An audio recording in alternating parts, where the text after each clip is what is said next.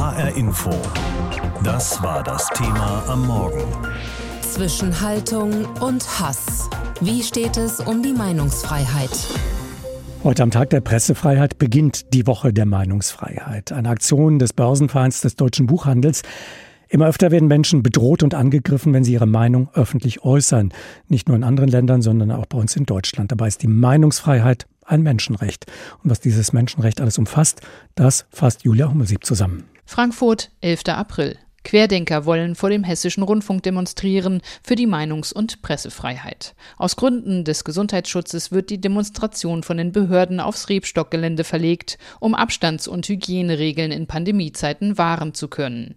Der Demo-Organisator reagiert. Ja, mein Name ist Anna Leifstein, heute gerade in Frankfurt angekommen und ihr seht ja, Meinungsfreiheit ist äh, nicht willkommen, aber wir lassen uns den Mund nicht verbieten. Verfassungsrechtler Uwe Volkmann, Professor für öffentliches Recht und Rechtsphilosophie an der Goethe-Universität Frankfurt, kann diese Kritik Kritik so nicht nachvollziehen. Ja, das ist ja dann erstmal schon mal ein Selbstwiderspruch, wenn man äh, behauptet, seine Meinung nicht äußern zu können, dann aber auf eine Demonstration geht, wo man sie dann doch äußert. Auflagen aus Gründen des Gesundheitsschutzes seien kein Problem für die Meinungsfreiheit aus Artikel 5 Grundgesetz, der lautet Jeder hat das Recht, seine Meinung in Wort, Schrift und Bild frei zu äußern und zu verbreiten und sich aus allgemein zugänglichen Quellen ungehindert zu unterrichten. Die Pressefreiheit und die Freiheit der Berichterstattung durch Rundfunk und Film werden gewährleistet. Eine Zensur findet nicht statt. Das Recht auf Meinungsfreiheit wurde bereits in der Weimarer Republik in der Verfassung garantiert. Während des Nationalsozialismus wurde sie eingeschränkt. Mit dem Grundgesetz der Bundesrepublik am 23. Mai 1949, wie eben gehört, in Kraft gesetzt. Als Menschenrecht, weil der Mensch an sich eben das Bedürfnis hat, sich in seiner Meinung frei zu äußern.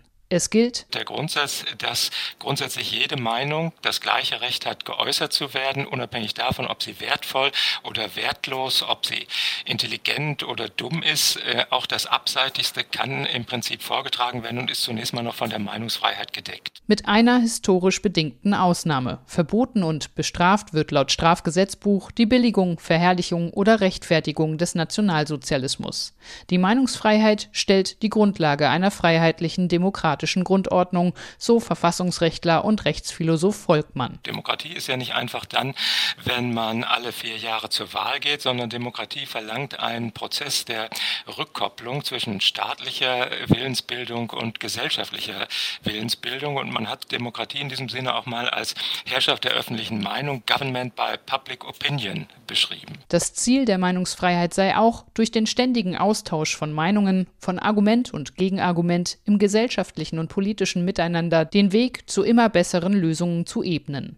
Ihre Grenzen findet die Meinungsfreiheit ausschließlich in Gesetzen zum Schutz der Jugend, der persönlichen Ehre und den Persönlichkeitsrechten anderer. Es gibt also sonst keine Grenzen der Meinungsfreiheit etwa aus der öffentlichen Ordnung, aus der öffentlichen Moral heraus, sondern ähm, alle Grenzen der Meinungsfreiheit müssen gesetzlich festgelegt äh, sein. Auf der anderen Seite müssen wir sehen, dass der Bereich dessen, was man sagen darf, ohne dass ein Shitstorm über einen hereinpasselt, auch zusehends schmaler wird. Und so könnten nicht rechtliche Grenzen, sondern die Ängste Einzelner die Freiheit ihrer Meinungsäußerung beschränken. In Gefahr aber sieht der Frankfurter Rechtsphilosoph Uwe Volkmann den Artikel 5 Grundgesetz nicht.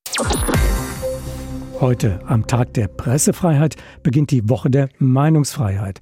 Das ist eine Aktion des Börsenvereins des deutschen Buchhandels, die darauf aufmerksam machen will, wie wichtig dieses Grundrecht für eine funktionierende Demokratie ist. Und wir in HR Info nehmen das heute Morgen zum Anlass für eine Bestandsaufnahme. Gesprochen habe ich deswegen mit Jagoda Marinic. Sie ist Schriftstellerin, Journalistin und eine der prominenten Patinnen dieser Woche der Meinungsfreiheit. Ich habe sie gefragt, was heißt denn Meinungsfreiheit für Sie ganz persönlich? Wie wichtig ist die für Ihren Beruf? Also für mich ist das essentiell. Ich bin Schriftstellerin, ich schreibe Romane. Also Ausdruck ist eigentlich mein täglich Brot immer gewesen. Dann habe ich angefangen, Kolumnen zu schreiben. Ich schreibe monatlich in der Süddeutschen meine Kolumne und habe da natürlich bemerkt, wie wichtig es ist, in einer Gesellschaft zu leben, die ähm, diskursfähig ist, die verschiedene Meinungen aushält, die Widerspruch auch als Wert versteht und anerkennt und nicht nur glücklich ist, wenn sie da was liest, was genau der eigenen Meinung entspricht. Viele in diesem Land sagen, man dürfe seine Meinung gar nicht mehr offen aussprechen. Andere erleben wiederum, wenn sie ihre Meinung sagen, dass sie dann mit ja geradezu Hass und einem Shitstorm im Netz überzogen werden. Nehmen Sie wahr, dass es bei uns in Deutschland schwieriger wird, seine Meinung offen zu äußern? Also ich glaube, da gibt es so zwei Ebenen. Seit 2015 gab es plötzlich eine Aufheizung in diesem Diskurs, die ja darin kulminierte, dass Walter Lübcke ermordet wurde. Also das Debattieren über den Schutz für Menschen auf der Flucht war für ihn tödlich. Nicht nur für ihn. Wir haben jetzt eine neue Kampagne zum Schutz von Kommunalpolitikerinnen und Kommunalpolitikern.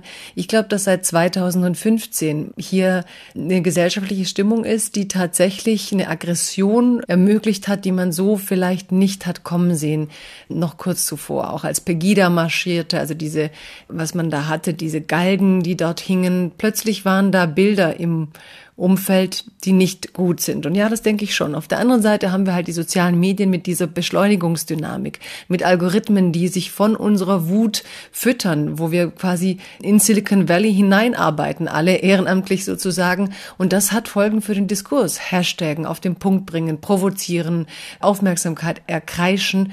Und ich denke, das gefährdet auch den moderierten, temperierten Diskurs, den eine Demokratie eben auch braucht, die so vielfältig ist wie unsere. Sie haben kürzlich in einem Interview mit den Kollegen von Deutschlandfunk Kultur gesagt, manche schleusen derzeit im Namen der Meinungsfreiheit Hass und Hetze wie in einem trojanischen Pferd in den demokratischen Diskurs, um letztlich die Demokratie zu zersetzen. Das muss verhindert werden, sagten Sie in diesem Interview. Wie meinen Sie das konkret? Wer schleust da was wie ein? Na, Sie kennen ja alle die Phrasen so, das wird man ja wohl noch sagen dürfen. Oder ja, ich meine das ja nicht so, aber. Und dann kommen ja meistens Rhetoriken, die auf irgendeine Art menschenverachtend sind. Und da wir nun mal eben eine plurale Demokratie sind, sind hier sehr verschiedene Menschen. Und die Würde des Menschen ist unantastbar, so steht es in unserem Grundgesetz. Und daher bin ich schon sehr dafür, dass die Demokratie lernt, ein Gespräch, ein vielfältiges Gespräch zu führen, das andere Menschen in ihrem Anderssein respektiert. Für mich sind solche Meinungen beispielsweise als Herr Gauland, wir kennen alle diesen Satz, der die große Empörung ausgelöst hat, ich will es nicht wiederholen, aber das sind Sätze, wo man einerseits sagen muss, natürlich, wir leben in einer Gesellschaft, die Meinungsfreiheit garantiert und das ist auch richtig, aber gerade bei solchen Überschreitungen der Würde, der geschichtlichen Wahrheiten und Fakten ist es wichtig, dass die Zivilgesellschaft dasteht und klare Kante zeigt und sagt, das ist Hass und Hetze und das werden wir, auch wenn es Meinungsfreiheit gibt, nicht als Teil des normalen demokratischen Diskurses akzeptieren. Man nennt es auch wehrhafte Demokratie. Ende dieser Woche startet ja ein neuer Podcast des Hessischen Rundfunks gemeinsam mit dem Börsenverein des deutschen Buchhandels. Freiheit Deluxe heißt er und Sie sind die Gastgeberin. Was erwartet uns da? Sie erwartet ein Gespräch mit Persönlichkeiten, die mich selbst faszinieren. Also ein Gespräch mit Zeit, 45 Minuten alle 14 Tage. Und ich hole mir Gäste, von denen ich denke, wow, die haben es geschafft, mit ihren Themensetzungen nationale Debatten anzustoßen oder im Kulturbereich Grenzen zu öffnen, Künstlerinnen und Künstler. Der erste Gast beispielsweise ist naheliegend Danger Dan, der Rapper, der jetzt mit seinem Song die Grenzen der Meinungsfreiheit ausloten möchte. Also wir holen Menschen und bieten einen Freiraum, in dem wir über alles sprechen können, was derzeit Meinungsfreiheit, Kunstfreiheit, Cancel Culture, Identitätspolitik, all diese Fragen, die so tatsächlich aufgeheizt geführt werden, wieder in einem ruhigen Gespräch unter vier Augen oder vier Ohren wieder ein bisschen aufzudröseln und die Menschen anzuregen, wie man eigentlich über solch brisante Themen in Ruhe sprechen kann. HR Info. Das war das Thema am Morgen. Zwischen Haltung und Hass. Wie steht es um die Meinungsfreiheit? Peter Fischer, das ist der Präsident von Eintracht Frankfurt und er ist bekannt für seine streitbaren Äußerungen. Der Sportfunktionär setzt sich für Fans ein, engagiert sich gegen rassistische Äußerungen von rechts. Nun engagiert sich Peter Fischer erneut für Meinungsvielfalt und für Toleranz. Und zwar als Teil einer Kampagne des Börsenvereins des deutschen Buchhandels. Die Woche der Meinungsfreiheit beginnt nämlich heute bundesweit und wirbt für Meinungsfreiheit. Jan Tussing. Rassismus ist keine Meinung. Wer Menschen diskriminiert und verletzt, darf sich nicht auf Meinungsfreiheit berufen, sagt Peter Fischer, der Präsident von Eintracht Frankfurt. Meinungsfreiheit hat nichts mit Hass zu tun und mit dem, was wir erleben, insbesondere in den sozialen Medien, wo die schlimmsten Dinge passieren und die idiotischsten Geschichten von Querdenker über die Rechtsradikalen mit den schlimmsten Aussagen Menschen verletzen. Das ist keine Meinungsfreiheit. Da heißt es, Meinung zu haben und das bedeutet klare Kante. Klare Kante. Das beweist Eintracht-Präsident Peter Fischer seit Jahren und er scheut sich dabei auch nicht, sich mit intoleranten, rassistischen und rechtsextremen Menschen anzulegen. Ich denke gerade, dass auch in unserem Verein, der eine klassische DNA hat, für ganz bestimmte Werte immer einzutreten und die auch durchzusetzen mit klarer Kante, dass wir auf der anderen Seite wissen, dass wir von Meinungsfreiheit leben, also von pluralen Elementen. Wir können nicht immer alle einer Meinung sein, sondern wir müssen uns auch mit Leidenschaft unterschiedlicher Meinungen stellen und auch durchaus darüber streiten. Peter Fischer engagiert sich deshalb auch für die Woche der Meinungsfreiheit, die in dieser Woche vom Börsenverein des deutschen Buchhandels organisiert wird. Eine Kampagne der Buchbranche, um uns alle zu ermuntern, im Großen und Kleinen für Meinungsfreiheit einzutreten. Denn Hass und Hetze, Drohungen und Einschüchterungen finden auch bei uns in Deutschland statt und seien tödlich für eine Demokratie, sagt Alexander Skipis, Geschäftsführer des Börsenvereins. Wir machen das deshalb, weil wir Verantwortung in der Gesellschaft übernehmen wollen, Verantwortung für ein Menschenrecht der Meinungsfreiheit. Und das machen wir deshalb, weil es um die Meinungsfreiheit weltweit sehr, sehr schlecht bestellt ist. Menschen werden verfolgt, inhaftiert, verschleppt, ermordet nur weil sie ihre Meinung gesagt haben. Der Börsenverein des deutschen Buchhandels ist bekannt dafür, Menschen auszuzeichnen, die sich für Toleranz und Meinungsfreiheit engagieren. Mit kleinen Aktionen weist der Verein auf Verstöße gegen die Meinungsfreiheit hin und engagiert sich deshalb immer wieder für die Freilassung inhaftierter Autoren. Aber es reiche nicht, mit dem Finger auf andere zu zeigen, sagt Geschäftsführer Alexander Skipis. Denn auch in Deutschland sei die Meinungsfreiheit bedroht. Wir haben gerade leider vor einigen Tagen dieses aktuelle Beispiel mit der Kampagne der Schauspieler alles dicht machen, deren Inhalt ich jetzt nicht wirklich teile. Aber ich finde es geradezu unfassbar, dass bereits ein Rundfunkrat des MDR verlangt hat, dass Jan-Josef Liefers quasi entlassen wird, also dass man nicht mehr mit ihm zusammenarbeitet. Das ist genau der Punkt, äh, an dem wir im Moment in Deutschland stehen und genau dagegen wehren wir uns. Auch Einschüchterungen bedrohen die Meinungsfreiheit, genauso wie Rassismus und Hetze. Und wir sind in Deutschland davon nicht verschont. Deswegen ruft der Börsenverein des deutschen Buchhandels uns alle auf, die Charta der Menschenrechte zu unterschreiben, die seit heute im Netz zu finden ist. Für Vielfalt, Pluralität und Meinungsfreiheit. Ganz im Sinne von Peter Fischer, dem Präsidenten eines der buntesten und vielfältigsten Fußballclubs Deutschlands. Da heißt es, Meinung zu haben haben und das bedeutet klare Kante. Meinungsfreiheit für unsere Demokratie existenziell, nicht nur für die, die ihr Geld damit verdienen, also Schriftstellerinnen oder Journalisten. Alle Bürgerinnen und Bürger müssen ihre Meinung frei sagen können, damit Demokratie funktioniert. Und sie müssen sich eine Meinung bilden können, indem sie etwa dem Meinungsstreit anderer folgen, um sich dann schließlich ein eigenes Urteil zu bilden. In Deutschland ist die Meinungsfreiheit deshalb im Artikel 5 Grundgesetz auch als Grundrecht festgeschrieben. Die Woche der Meinungsfreiheit beginnt heute, macht darauf aufmerksam. Und trotzdem haben immer mehr Menschen offenbar das Gefühl, sie könnten ihre Meinung nicht frei äußern. Darüber habe ich mit Kai Unziker gesprochen. Er ist Soziologe bei der Bertelsmann Stiftung. Und ich habe ihn gefragt, wer sieht denn da die Meinungsfreiheit in Gefahr und werden das tatsächlich immer mehr? Ja, wir haben 2017 in einer Umfrage mal 5000 Leute die Frage gestellt, in Deutschland darf man seine Meinung nicht mehr frei sagen und da haben tatsächlich ein Viertel unserer Befragten gesagt, ja, diese Aussage stimmt. Und wenn man sich dieses Viertel anschaut, dann stellt man fest, dass darunter mehr Menschen sind, die sich selber politisch als rechts einstufen, dass die Anhänger der AfD in dieser Gruppe besonders stark überrepräsentiert sind. Und da sieht man schon, das hat also einen gewissen Dreh, wo dieser Ausspruch herkommt, dass man also die Meinungsfreiheit in Gefahr sieht. Das kommt tendenziell eher von der rechten Seite des politischen Diskurses.